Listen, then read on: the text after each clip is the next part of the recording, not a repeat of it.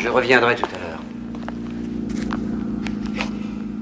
Ne m'en veuillez pas de ne pas assister à cette séance. Ce genre de spectacle me dégoûte un peu.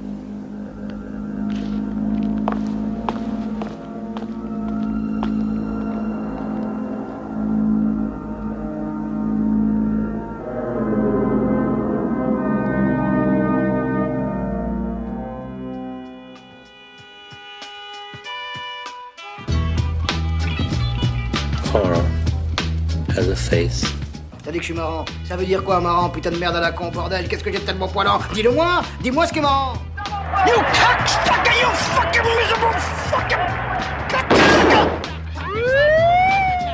Et toi, on peut pas avoir de conversation.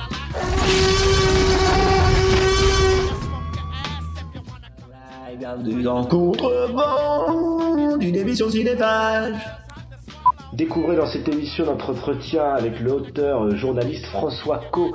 François Co, il œuvre dans Nanarland, il œuvre dans Mad Movies, il œuvre pour le podcast Discordia, bref, un homme très avisé. Il est également euh, le co-auteur avec son comparse Mathieu Rostac de deux bouquins, euh, une histoire orale d'Andrzej Zulawski et d'après une histoire de Stephen King, bref, deux auteurs extrêmement intéressants que nous chérissons à contrebande.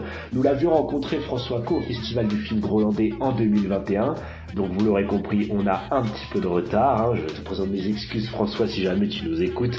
Deux ans de retard, c'est tolérable. Il était invité donc au Festival du film grolandais de Toulouse pour une carte blanche où il y avait justement une copie restaurée magnifique du film Possession de Zlowski et puis également pour une table ronde autour du VHS et du Blu-ray.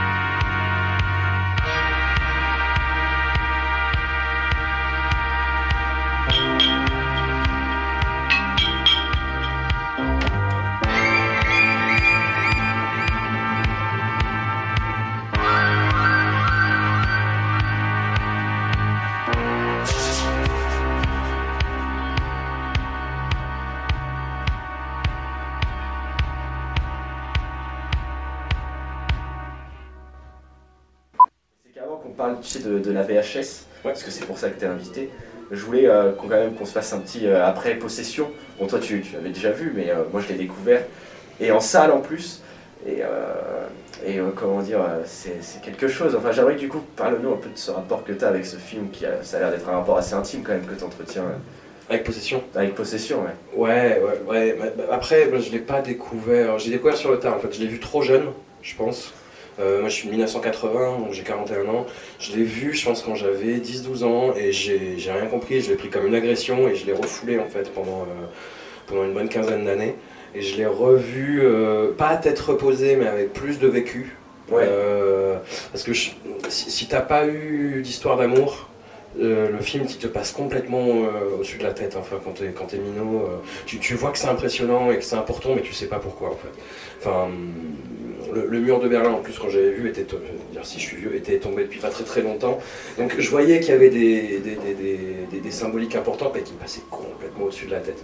Et en le revoyant avec beaucoup plus de vécu, avec beaucoup plus de connaissances historiques sur ce qu'avait représenté la partition euh, de l'Allemagne et de Berlin en particulier, ça m'a scié en fait. Voilà, c'est le genre de, de, de film euh, que je lance euh, un peu trop tard en disant bon au pire je m'endors devant et euh, je le regarde d'un bout à l'autre et à 1h du matin je suis comme un con en disant ah qu'est-ce que je fais de cette énergie qui vient, de- qui vient de m'arriver dans la gueule en fait et je l'ai revu euh, je- pff, ouais, au moins 4-5 fois ce qui est énorme parce que c'est un film qui émotionnellement est très fort et qui t'épuise et qui te vide je sais pas comment tu l'as ressenti Ah bah, en salle, c'est très épuisant. euh, Puis déjà, la photo est incroyable. ça s'arrête jamais en plus quoi Et c'est surtout même ce Mm. qui est le plus épuisant, au-delà même de l'argument de genre, c'est bah, justement le côté mélo.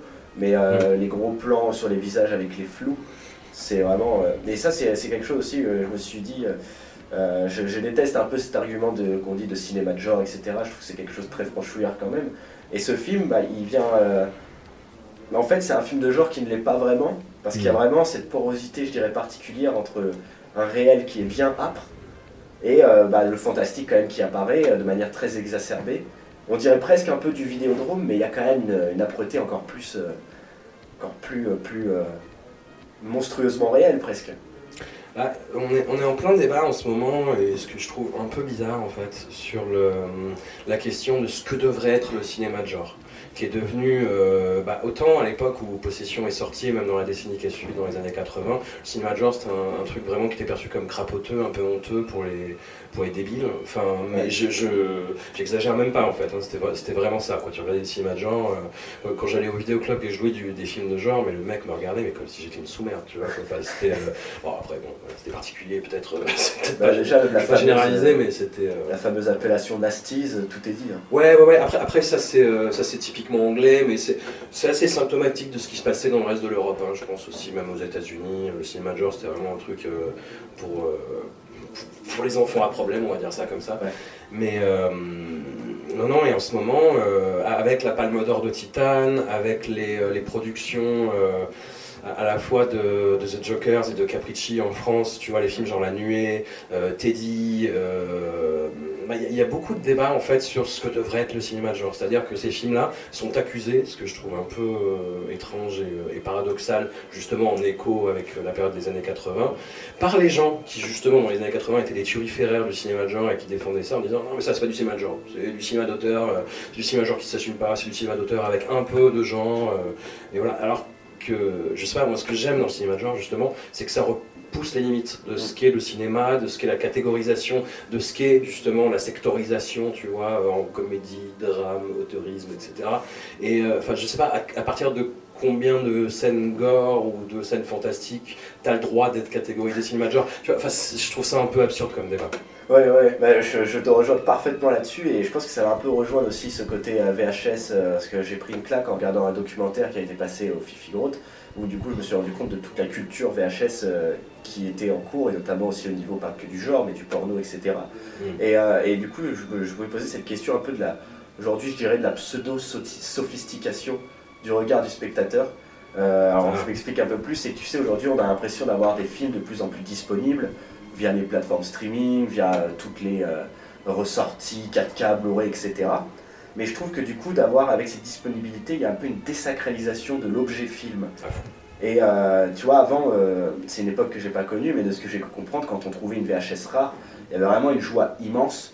euh, et, du coup, ce qu'on appelle aujourd'hui un cinéma de niche, c'était encore plus le cas en fait avant. Et, et du coup, ça t'évoque quoi justement tout ce que je dis sur ce côté désacralisation Alors, j'ai un rapport très très ambivalent parce que hum, en, en ayant grandi dans les années 80 à cette époque-là où les films n'étaient pas disponibles comme ils le sont aujourd'hui, j'étais très frustré. J'entendais parler de films absolument incroyables et je savais que c'était impossible de les voir. Ou alors il fallait que je dépense une fortune à l'époque euh, par rapport à mes revenus, tu vois, pour aller à Paris ou aller à Lyon pour aller Ouais. voir un film, parce que je savais que je ne le reverrais pas avant peut-être une dizaine d'années. euh, et, et en ce moment, euh, avec toute la disponibilité des films, et euh, bah, je vis ma meilleure vie en fait. Tu vois, mais, mais, je- mais sérieusement, je suis ravi et je regarde des films en permanence comme j'en ai jamais regardé dans ma vie. Euh, je, c'est, pas, pas quitte à me bousiller la santé parce que je fais quand même un peu attention, euh, Ouais. voilà, mais, mais euh, je regarde énormément de films, enfin facile, euh, je sais pas, au moins 600, 700 par an, tu vois. Quoi. Ouais, ouais. Et, euh, et c'est génial, et je suis ravi, et, euh, et voilà. Mais c'est vrai que euh, moi, j'ai interviewé pour le- l'article sur la VHS dans Movies, j'avais interviewé un gars euh, qui, qui, qui a un site qui s'appelle Vidéotopsie, euh, qui, se fait appeler Autoreverse. David Didlo, j'imagine? Euh, non, non, du tout. Alors, je, je- je- je confonds, alors c'est pas Vidéotopsie, je sais plus. Il s'appelle Autoreverse. Il fait des compilations de bandes annonces en fait. Et lui, c'est un, ce qu'on appelle un digger fou. C'est-à-dire que vraiment, il allait à la grande époque des années 80, il achetait des catalogues de, de VHS aux States et en Angleterre, et il faisait tous les vidéoclubs de sa région un par un pour chercher les références, pour chercher tel film, et même, euh, pour le, citer, quand il, euh, quand il topait euh, le Triporteur 2 avec Gary Cole, mais il, était content parce que c'était un film qui était rare et qui était dur à trouver, même si le film valait rien, quoi. Et, moi, effectivement, j'ai le souvenir de, avec mon pauvre petit pouvoir d'achat euh, de job d'été, euh, là où j'achetais une VHS, euh, le film était pas ouf, mais j'avais l'objet, je pouvais le voir autant que je voulais, et c'était, il y avait, il y avait un, rapport au film qui est pas celui d'aujourd'hui, quoi. C'est vrai que moi j'enchaîne. bah, les, pages de Manovis ont beaucoup évolué sur le cahier critique, notamment parce que c'est terrible, hein, mais les, les objets films à proprement parler, les éditions DVD, Blu-ray se raréfient et maintenant c'est sur, euh, ça se passe sur les plateformes en fait. Donc il y a une grande partie du cahier critique, euh, la partie cinéphage, qui est dévolue à ce qui sort sur les plateformes. Et euh, du coup. euh, euh, je, suis- je suis toujours très volontaire et je pense que ça va me saouler au bout d'un moment, mais, mais enfin voilà, il y a une liste de films à voir chaque mois et euh, j'essaye d'en voir au moins la moitié et c'est c'est une tannée quoi. Ouais, C'est une tannée parce qu'il y a hum, au- autant sur Netflix que sur Prime. Sur les autres, c'est justement il y a plus de, hum, de soucis éditoriaux, on va dire. Netflix et euh, Prime, c'est vraiment du flux, du flux, du flux. C'est des puits sans fond. Le catalogue de Prime, moi, c'est et les algorithmes de Prime, c'est un mystère. Je, ne comprends pas comment ça marche. Les mecs, enfin tu regardes justement en fait les les hum, ce qui, ce qui rentre dans le catalogue euh, de façon quotidienne, hein, je te parle même pas hebdomadaire, mais quotidienne, un, un jour tu peux avoir 150 films qui tombent, des euh, remasterisations de films indiens hyper rares que, ou sur lesquels je suis jamais arrivé à mettre la main autrement que- qu'avec des rips YouTube euh, non sous-titrés, tu vois. Là ils arrivent en, en, en- en parfaite qualité, et, euh, mais c'est noyé euh, dans, un, dans un flux quotidien avec les films qui disparaissent du jour au lendemain sans que tu sois prévenu. Enfin, c'est. C'est ça, c'est j'aime ce terme noyé.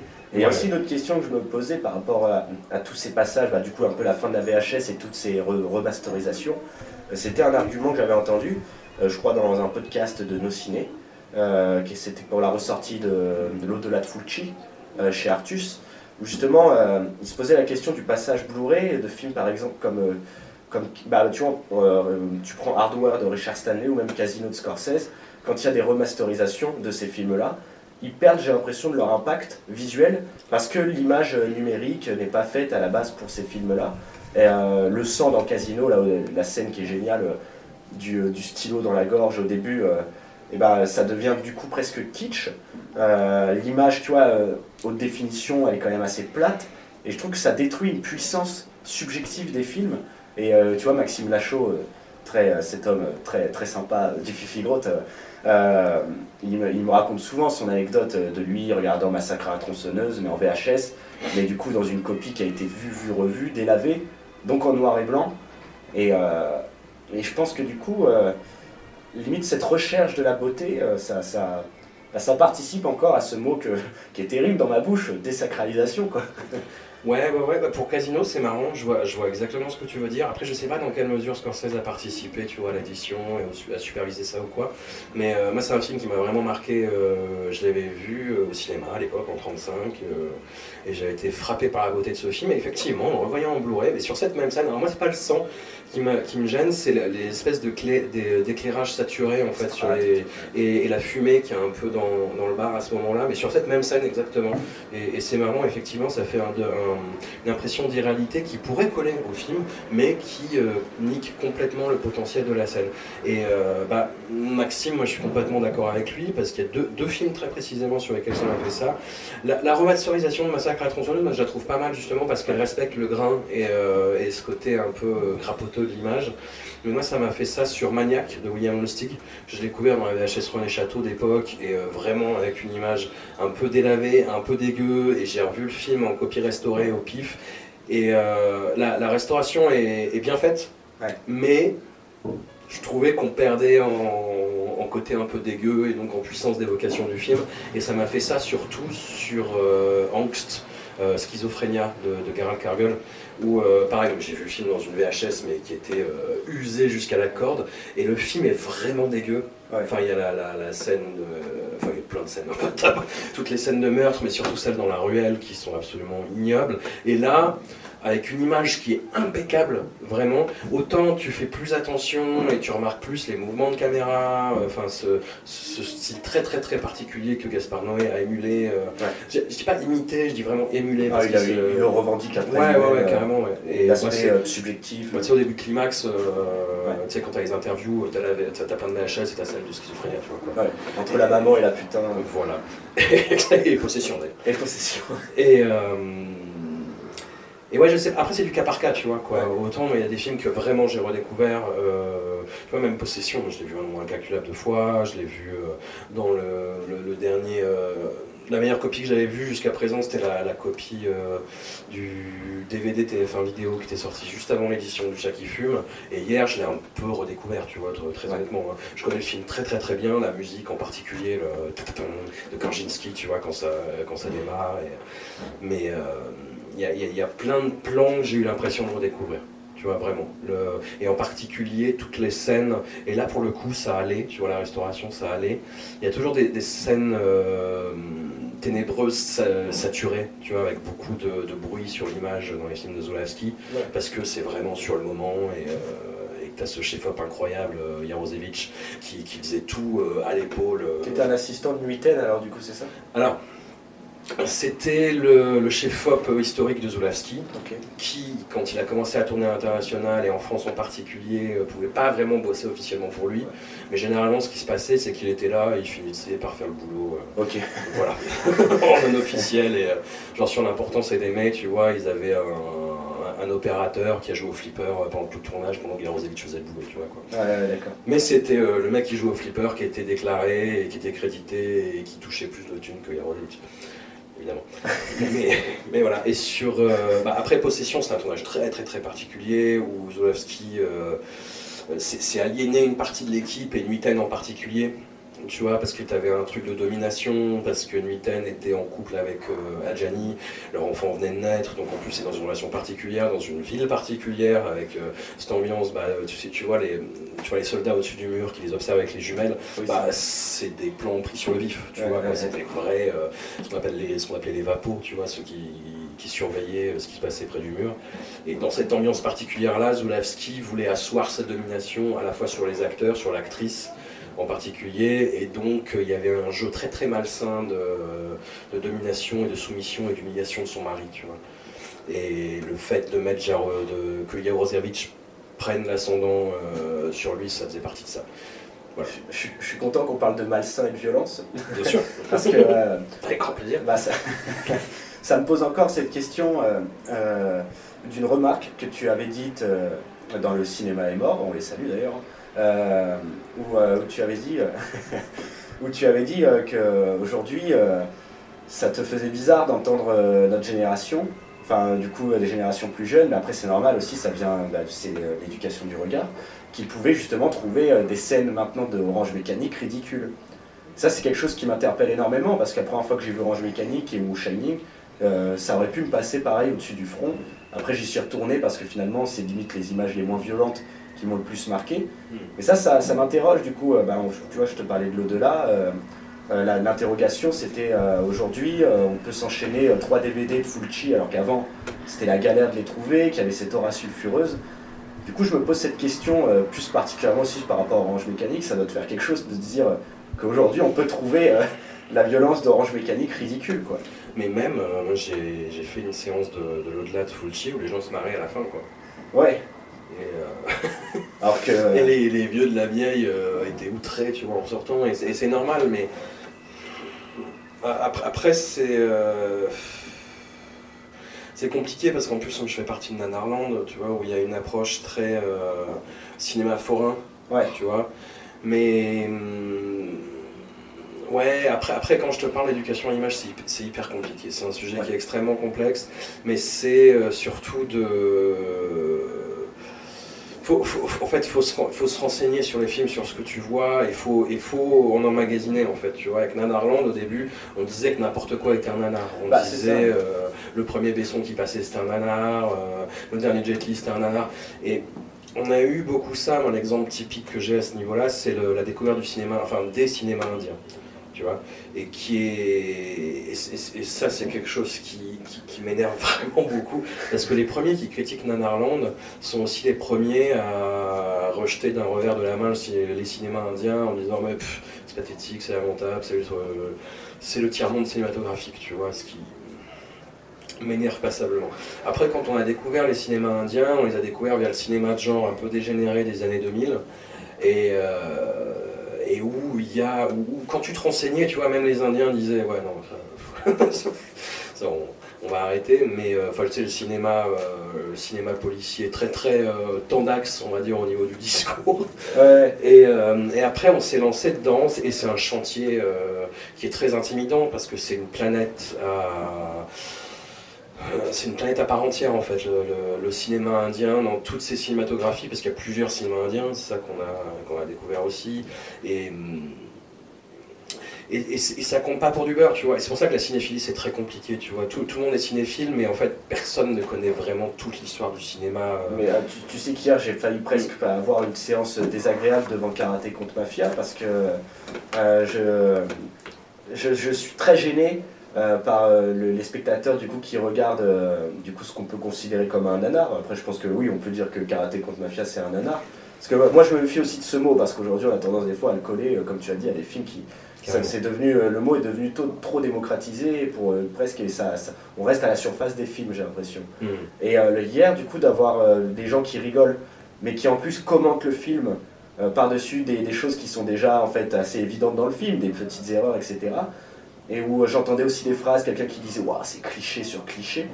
Mais je, je sais pas, C'est pas faux. c'est pas faux. Et en même temps, euh, même un film qui est dit totalement récit, cliché sur cliché, je pense que c'est pas la, la cause qui fait que c'est un nanar. Et du coup, j'ai l'impression d'assister euh, à un peu un lynchage quoi, des films. Euh, je trouve ça très, très bizarre en fait. Euh, je sais plus comment j'avais dit ça. Euh, ah oui, c'est ça. C'est est-ce que c'est pas un peu aussi un enjeu ça aujourd'hui du coup sur la question du, du, du nanar Euh, et, euh, ce second degré aujourd'hui, ce recul qu'on peut avoir? Je pense qu'il y a un enjeu qui se crée euh, Bien sûr. avec ce cynisme et cette ironie actuelle. Ouais, ouais, ouais, mais après, enfin, tu vois, l'acception nanar, c'est pas quelque chose qui a émergé récemment, tu vois, c'est quelque chose qui a toujours. qui a tout, à partir du moment où il y a eu de la série B, c'est-à-dire, euh, faut remonter aux années 50, tu vois, vraiment, il y a. euh, Corman et compagnie. Ouais, ouais, ouais, ouais. Euh, Et encore, Corman, c'était assez honnête, tu vois, mais tu avais vraiment des, euh, des trucs produits pour 3, pour 3 francs 6 sous par des gens qui, qui n'avaient aucune estime de ce qu'ils faisaient, et, euh, et voilà. Après, euh, c'est de la, la marge entre euh, la moquerie, le ricanement et le rire bienveillant qu'on essaye en fait de développer avec Nanarland. Et voilà, c'est comme je te dis, on a eu des, dé- des débuts un peu erratiques où on prenait un petit peu tout, ce qui nous tombait sous la main et euh, en fait, on, en est venu à se renseigner, tu vois, à rencontrer les gens, les artisans. Euh, Il y en a qui étaient blessés, tu vois, par, euh, ce qu'on avait dit. Et on, expliquait notre démarche. Et, à chaque fois, il y avait plus. À partir du moment où ils comprenaient ce qu'on faisait et que euh, on arrivait à discuter et que voilà, ils, ils voyaient que c'était pas, euh, que c'était pas de la méchanceté, tu vois, Oui, c'était pas de la méchanceté gratuite. Il y en a, tu vois, parmi euh, certains spectateurs, et on ne pourra pas l'empêcher, et on n'est pas non plus euh, très tributaire de tout le public qu'il peut y avoir à ces séances-là. Mais en l'occurrence, Karaté contre Mafia, Ramon Saldias, le, le réalisateur, il, il savait en fait, tu vois, que ce qu'il faisait, il a, il, a, il a fait ça, euh, il a vu une espèce de, de petit, de, de- de Petite niche, voilà, où il aurait pu entrer et se faire un peu de sous, et il a fait ça vraiment à l'arraché, et il savait, et, et autant, tu vois, les...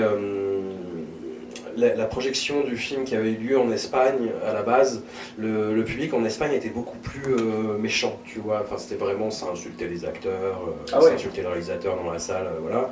Et ah oui, oui. Et, et justement, Ramon Saldias était venu à la projection de Karaté contre Mafia au Grand Rex, à la nuit Nanarland, et il était hyper ému, quoi. Moi, je, je, je m'en rappelle, il y a la vidéo sur, sur YouTube si vous la regardez.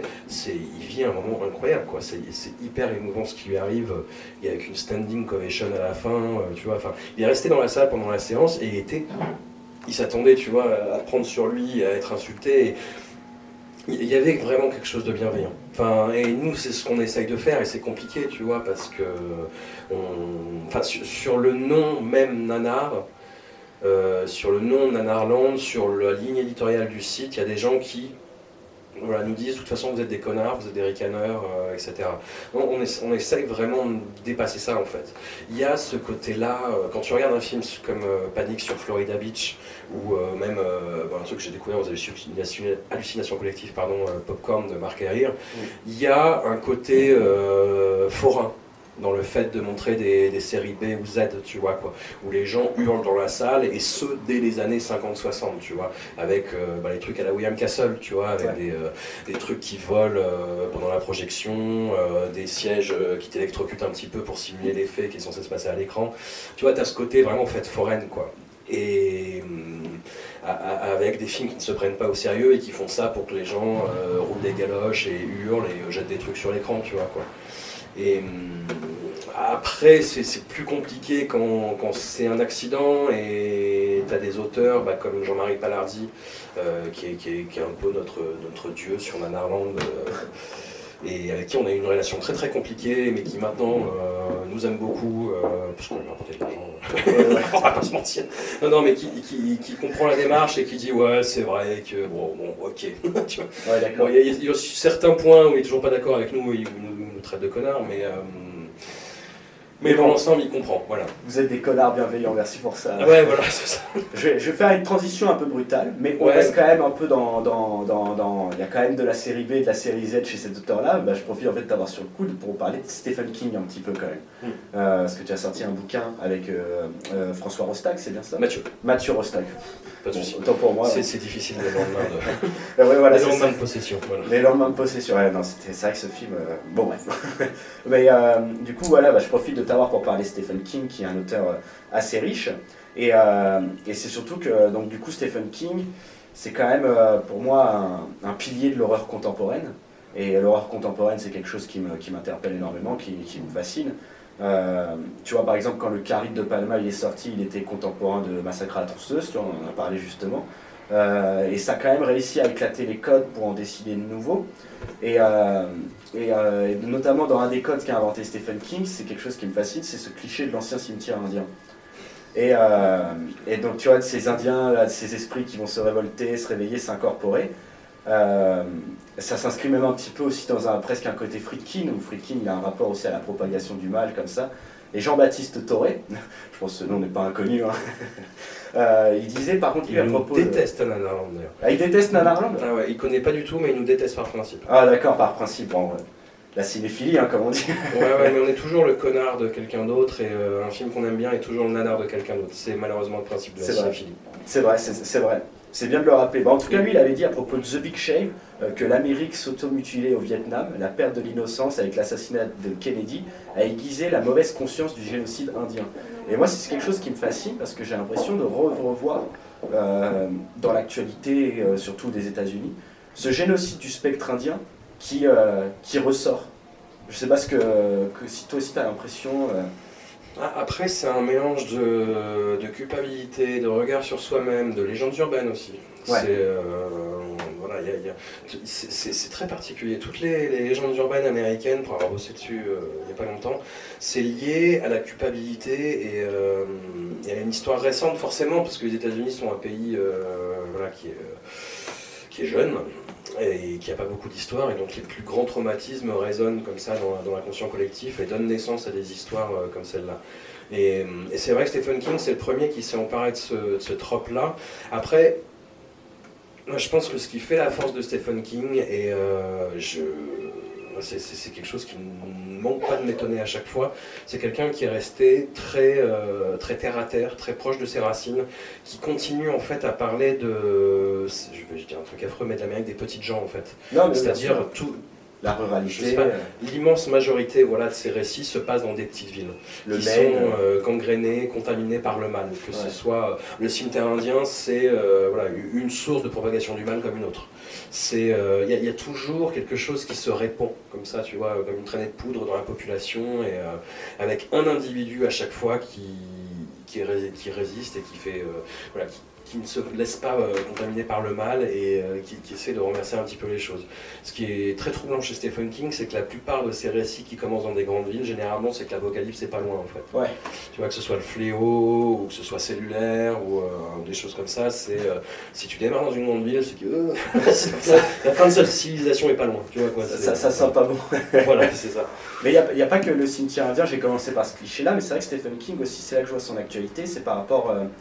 il a toujours traversé les mots euh, de la société américaine, Euh, comme tu disais, l'Amérique d'en bas, presque le côté freaks, Hmm. Euh, et du coup, il se rejoint même à l'évolution du cinéma d'horreur post-Seconde Guerre mondiale. hein, bah voilà, j'ai dit Toby Hooper, mais aussi du coup du Cronenberg, du Carpenter aussi, pas, pas mal, qui a d'ailleurs adapté King. Hmm. Et puis Stephen King, il a quand même vu Bush, il a vu Dick Cheney, il a aujourd'hui il a vu Trump. Ouais. Et je trouve qu'en fait, déjà avant, aujourd'hui, tu as, avec, euh, avec euh, tout ce qui nous est arrivé en peu de temps, euh, on a une flambée, on a l'impression du côté conspirationniste, d'un aspect technophobe aussi, le- du fatalisme et du coup des, des nouveaux prédicateurs de l'apocalypse. Il y avait déjà ça en fait chez Stephen King dès le début. hein. Ça me fascine ça.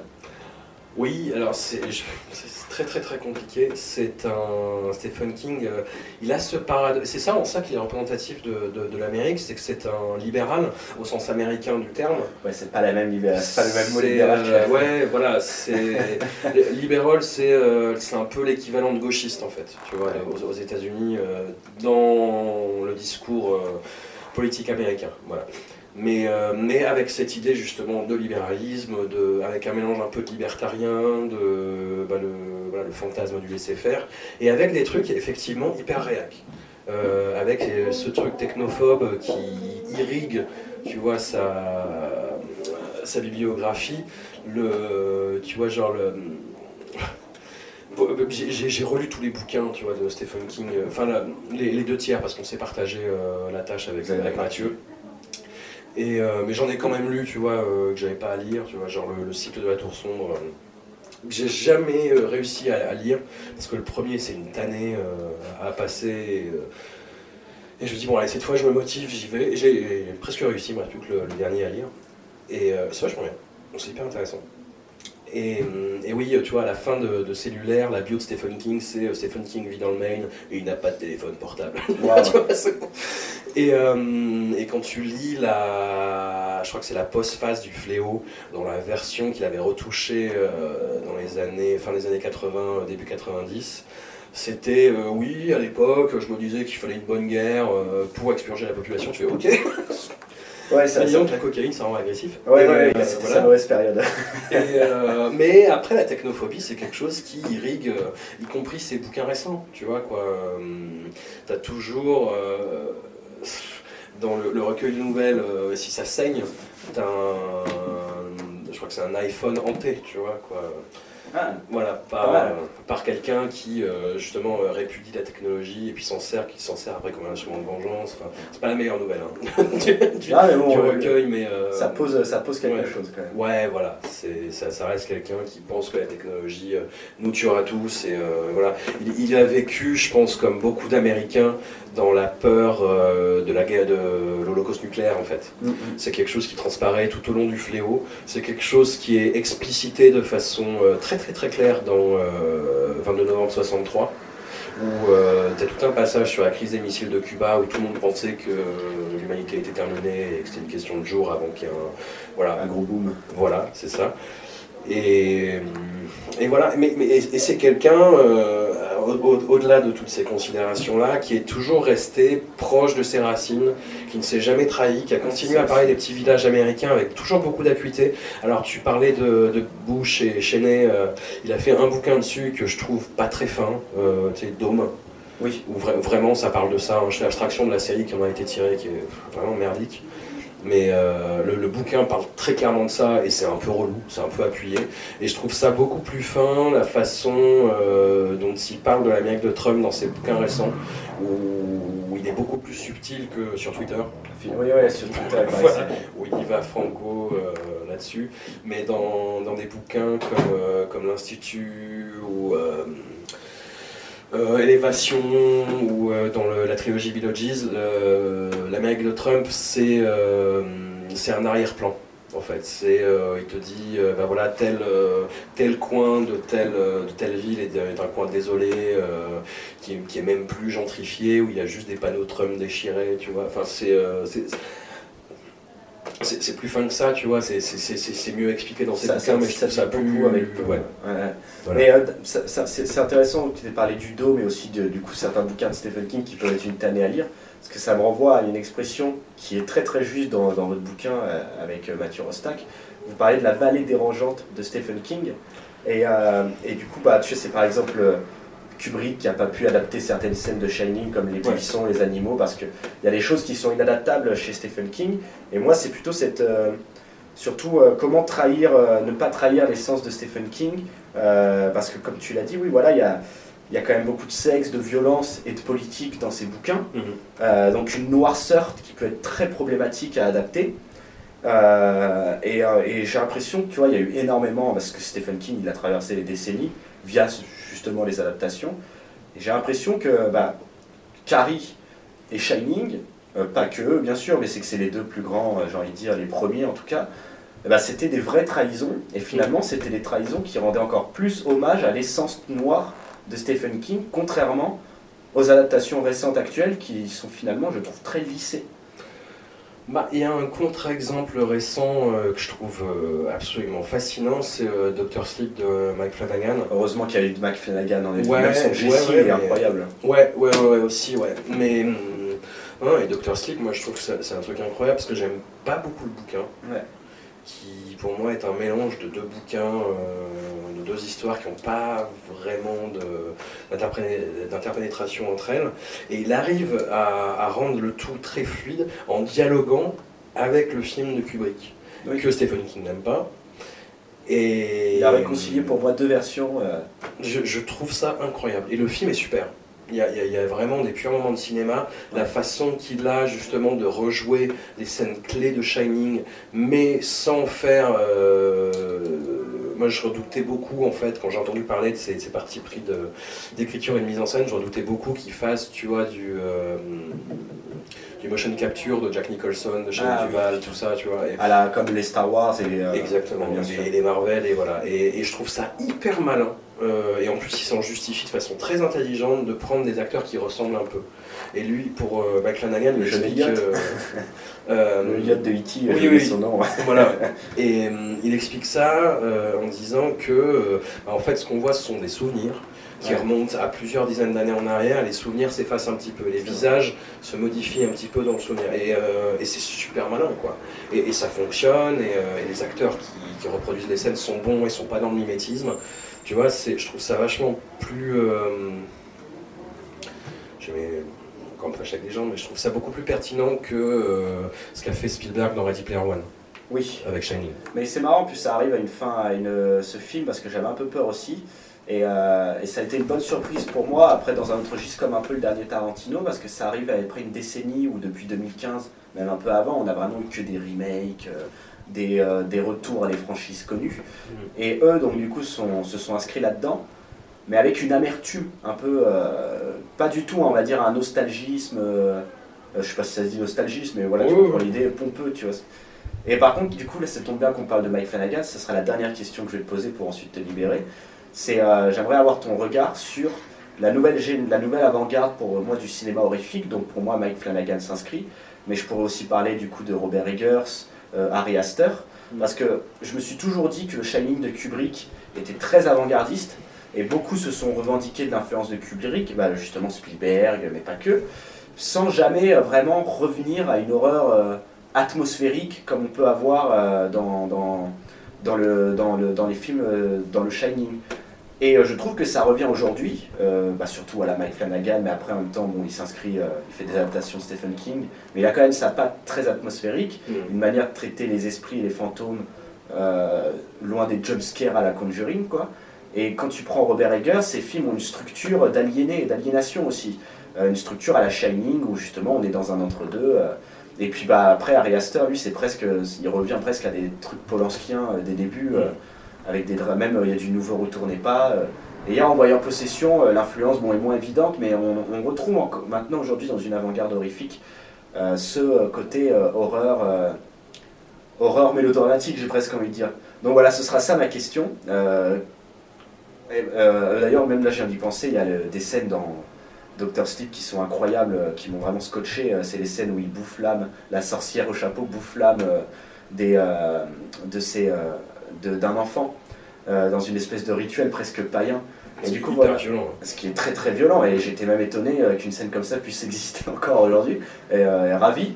Et, et donc voilà c'est ça ma question. Qu'est-ce que tu penses du coup de cette nouvelle avant-garde horrifique et en quoi est-ce que l'influence justement bah, de, de- de ces classiques que sont le Shining de Kubrick mais aussi du coup l'influence de Stephen King dans l'atmosphère rejaillit quelque peu aujourd'hui? Déjà est-ce que tu es d'accord avec ça? Oui, oui, oui, bah, évi- évi- évidemment, mais hum, après, je sais pas si je vois forcément du Kubrick chez Ari Aster. Il y en- a un petit peu, forcément, tu vois, ça, ça ça a beaucoup été infuse. dit mais je suis pas Moi, ça me dérange pas. Ouais. Tu vois, quand, quand c'est euh, quand c'est digéré, on va dire. Après, euh, sur, sur la nouvelle, enfin, sur la nouvelle garde horrifique, il y a tout un débat, encore une fois, dans les, dans les chapelles cinéphiles, euh, sur ce qu'on appelle l'elevated horror. Et qui, qui est beaucoup venu avec les films de, de Jordan Peele, en fait Get Out et Us, en, en mode euh, non, mais on fait pas du cinéma d'horreur, on fait du film intelligent, social, les Bloomeries aussi tu vois, voilà quoi, tu vois. Et, euh, et, euh, ouais, mais pff, et c'est comme ce débat sur le, ce qu'on avait au début là, sur euh, qu'est-ce qu'un, film de genre, est-ce que La Nuée c'est un film de genre, est-ce que Titan c'est un film de genre, etc. Euh, moi ça me gonfle. Très sérieusement, ça me gonfle. Euh, les films de Jordan Peele, je, je trouve que ça pète beaucoup plus haut que son cul pour ce que c'est. Tu vois, c'est-à-dire que moi, c'est du, film bis rigolo, mais euh, j'y vois pas des, euh, des pamphlets sociaux, C'est une redoutable acuité d'intelligence sur la société américaine. Tu vois, Ouais. et, et tu parles de Blumhouse, euh, moi j'adore les, les films The Purge, mais je, les- je les trouve très cons aussi. Tu vois. Ouais, Enfin, ouais, vrai. Et. Le concept, en tout cas, il y a les champs. Ouais, le concept est cool. Le concept est cool. Mais, euh, et tu parlais de James Wan, tu vois, euh, j'ai vu Malignant euh, il y a quelques jours. ça m'a beaucoup fait rire et je sais, je sais pas si c'était le but, en fait, que ça fasse rire. Je, je- je pense que oui, en fait. Je pense. euh, Tu l'as vu, toi ou... Bien sûr, et j'ai du mal à me positionner. En fait, la fin est jouissive, mais euh, Ouais, ouais, mais ça met un peu de temps. Ça met du mais, temps, euh, ouais. mais il y a quand même, tu vois, des plans bien faits. Les acteurs jouent comme des quiches, mais c'est pas grave. Euh, Ouais. Et puis, t'as cette fin qui est. euh, mais c'est à la fin surtout. Mais moi, ça m'a fait plaisir de voir James Wan se réaventurer parce qu'on voyait déjà, c'est des choses qui sont complètement passées à la trappe. Lui, il commençait déjà. euh, après, lui, pour moi, il est plus de la génération début des années 2000 avec Mm. beaucoup de cinéastes de l'hommage comme Rob Zombie. ouais. Mais il avait quand même une influence qui est passée à la trappe vu qu'il y a eu la franchise Saw dès le début du, bah, de beaucoup du giallo en fait. Mm. mais qui était presque bah, digéré hein, par le fétichisme, la poupée, euh, l'arme, le tueur, euh, un sadisme particulier. Et euh, du coup, là, le voir revenir à presque un- du Z italien, ça m'a fait plaisir. Quoi. Ah, Et avec du kung fu un peu. Ah, mais moi j'étais là, à la fin, j'avais un grand sourire bonnet. Et en plus, c'est que c'est moche. quoi. Sa créature Ouais, est moche. ouais, c'est ouais, pour ça que ça fait plaisir. retournement de situation, quand tu vois la vidéo, tu te fais, mais quoi? Sérieusement et, euh, et pour revenir, je sais pas, Harry Astor, j'aime beaucoup. J'aime beaucoup. Moi, j'aime beaucoup en fait. Et tout simplement Euh, parce que ça, ça me fait flipper en fait. Mais là où je suis content aussi, c'est que contrairement aux Blummery, Mm. euh, euh, et du coup de Jordan Peele, euh, etc., c'est que c'est pas un- un- une horreur qui prétend raconter des choses à tout prix des enjeux actuels, qui ne compte pas, on va dire, jouer sur un post-féminisme, qui ne compte pas jouer euh, sur la carte euh, raciale, euh, etc. Et Ça, euh, ça, je c'est trouve ça plus pertinent C'est en pas fait. grave si ça fait ça. Faut- le tout, c'est de le faire bien et de pas euh, casser les couilles, tu vois, en, en- en disant, hé, t'as vu, on fait des trucs. euh, hyper intelligent et hyper dans l'air du temps et c'est vachement bien, tu vois. Ouais. Le Midsommar, assez peu de gens, tu vois, ont parlé euh, du fond du film, enfin si, des, gens qui en ont parlé, mais tout le monde a retenu un peu le côté elevated horror, euh, tu sais, label de qualité A24, euh, etc. Mais euh, moi je trouve ça vachement plus malin que ce que fait euh, Jordan Peele en fait. Justement sur la question, euh, sur toutes ces questions de société-là en fait. même que beaucoup de. il y a- Parce qu'il y a eu beaucoup de revival paganique. Le, le dernier Candyman, il est hyper bien réalisé. Ouais. Vraiment, Niala Costa, je pense qu'elle a, elle a vraiment quelque chose. Mais le film est vachement moins politique que le film de Bernard Rose, quoi. Et euh, quand il l'est, quand il parle de gentrification, putain, il te- il t'explique tout, tu vois, euh, dix fois euh, sur ce sujet-là. Je trouve ça relou, en fait. Ouais. Mais, et Midsommar, je trouve ça, je trouve ça très malin. Je trouve ça très très malin, drôle. Je m'attendais pas à ce que ça me fasse autant marrer. Grinçant, ouais. Ouais, ouais, ouais, quand même, ouais. Mais hum, non, non, Harry, Harry, Harry Hester, j'aime beaucoup Robert Eggers, j'aime bien The Witch, euh, The Vivitch, que disent les, comme disent les Américains. Ah oui, c'est vrai. Et The Lighthouse, j'étais euh, un peu. Je suis passé à côté, je pense. Et j'ai pris ça vraiment comme de l'elevated horror pour le coup, tu vois. Ah ouais de, on fait un truc arty, noir et blanc, euh, Ouais, ouais. voilà. Après, il y a quand même ce retour à la pellicule qui me fascine. euh. Ouais, Il y a, y a- y a une démarche. euh. Mais c'est marrant hein, qu'aujourd'hui, euh, ce soit l'indépendant qui revienne presque euh, à une forme de contrebande. Bah oui, mais euh, en même temps, tu vois, tout ce, ce- cette contre-culture, entre guillemets, de cinéma de genre qui était vraiment euh, très très mal perçu dans les années 80, bah ça a été... euh, c'est là où, pour, euh, avoir une rhétorique de, de gauchias HV, c'est là où le capitalisme est très fort, c'est qu'il arrive, c'est un des rares systèmes qui arrive à assimiler et phagocyter ces, modes de contestation. C'est-à-dire qu'il y a une critique du capitalisme, le capitalisme va le voir, va le prendre, il va l'intégrer, va et va en faire un objet capitaliste. C'est pour ça qu'en fait la, culture woke maintenant infuse Hollywood, c'est parce que euh, commercialement ça marche un peu, tu vois quoi.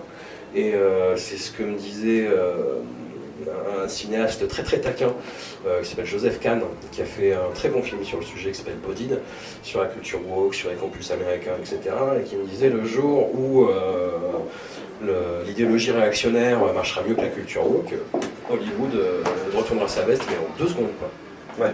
Voilà. Là, c'est une question de thunes. euh, voilà, il y a des ballons d'essai qu'ils ont jetés, tu vois, comme le, le reboot de Charlie's Angels, comme le remake de Black Christmas, qui sont du des, des- des objets tellement racoleurs justement dans ces euh, thématiques-là que ce sont des gênants en fait, vraiment. Et, hum, et ça se voit, et le public ne s'y trompe pas et n'y va pas. Mais par ailleurs, tu as voilà, le, le nouveau Candyman qui joue là-dessus, euh, Jordan Peele. Blumhouse d'une certaine façon. J'ai trouvé le Invisible Man de Lee Wanell euh, très bon, même si un peu trop évident justement de ces thématiques-là, mais, assez, futé, assez, bien. Et puis il y a Elisabeth Moss qui est incroyable dedans. Et tout en ayant un côté un peu un bon tabassage euh, de Z, ouais, voilà, aussi. exactement. Exactement ce à quoi je pensais, voilà. Ah, cette scène m'a m'a scotché. Bon, en tout cas, écoute, euh, merci beaucoup François d'avoir euh, un peu discuté du genre avec nous. Euh, Est-ce qu'on peut juste rappeler rapidement, alors, donc, du coup, bah, évidemment, on te retrouve dans Mad Movie, mais euh, au niveau des bouquins, il y en a beaucoup hein, quand même, parce que tu es assez prolifique. Le, bah, les derniers, c'est euh, le, le Stephen King. D'après une histoire de Stephen King, euh, coécrit avec Mathieu Rostac, euh, publié aux éditions Hachette Heroes. Euh, donc une recension de toutes les adaptations de Stephen King, y compris les plus obscures, y compris les remakes indiens non officiels de Misery, de euh, ce genre de choses. Et euh, j'en ai raté un d'ailleurs, il y a un remake de Christine euh, que j'ai découvert il n'y a pas longtemps, qui est très mauvais. et, et puis donc le tout dernier, c'était bah, pour la, la sortie du coffret Possession euh, chez l'éditeur Le Chat qui Ouais. fume. On a fait un, un bouquin qui s'appelle Une histoire orale d'Angelo Zulasti. Donc sur le principe de l'histoire orale, c'est donc un format qui est d'origine anglo-saxonne euh, dans le journalisme où le principe c'est d'interviewer plein de gens autour généralement d'un film ou d'une série ou d'un truc comme ça et de faire raconter, de se faire en dialoguer les gens et de raconter une histoire avec euh, plein de petits bouts d'interview. Et là on l'a fait au long cours sur toute la carrière de, de Zulaski. On interviewait, on a profité du premier confinement pour interviewer euh, 55 personnes. Et euh, non, ça a été horrible. Non, mais c'était hyper intéressant et c'était hyper galvanisant, mais à, à mettre en forme, c'était une tannée, quoi, vraiment. 89 heures de rush. Euh, Ouais, je déteste faire de la transcription, alors là, je t'ai servi, tu vois. Mais euh, non, non, mais après c'était c'était passionnant et en plus on a eu beaucoup de chance dans le sens où euh, euh, Nicolas Boukrieff, le, le réalisateur, ancien journaliste de Starfix, considérait Zulawski comme euh, et le considère toujours d'ailleurs comme son maître. Et il a accepté en fait de relire euh, chapitre par chapitre et il nous a fait des retours qui étaient très pertinents, euh, sans langue de bois, euh, bu- bout de décoffrage, comme, euh, comme, je l'imaginais, et fidèle à sa légende, mais, mais toujours très, euh, très affûté et très juste. Et, euh, on a eu vraiment beaucoup de chance qu'il nous fasse, euh, qu'il nous fasse cette élégance-là. euh, voilà. Et donc on est très content euh, du, résultat. Et, euh, voilà. Si, hum, les films de Zulawski sont pas faciles, vraiment. J'ai vu ça. Voilà. Et encore, tu as vu un des plus abordables, je pense. Ah ouais Ouais. Ouais, la période française est compliquée. Mais euh, voilà, on espère que le, que le livre sert de bon, mode d'emploi. C'est peut-être un peu présomptueux, mais au moins, au moins de porte d'entrée euh, et d'éclaircissement sur plein d'aspects qui peuvent paraître nébuleux euh, quand on arrive euh, vierge de toute connaissance sur le sujet. Quoi. Eh bien, à nouveau, merci pour tes éclaircissements à toi. Ciao. Hey mon gars, merci de nous avoir écoutés. Si ça t'a plu, retrouve-nous sur notre chaîne YouTube Contrebande Cinéphage. On a aussi un Facebook et un Instagram, comme ça tu pourras suivre toutes nos actualités. Ciao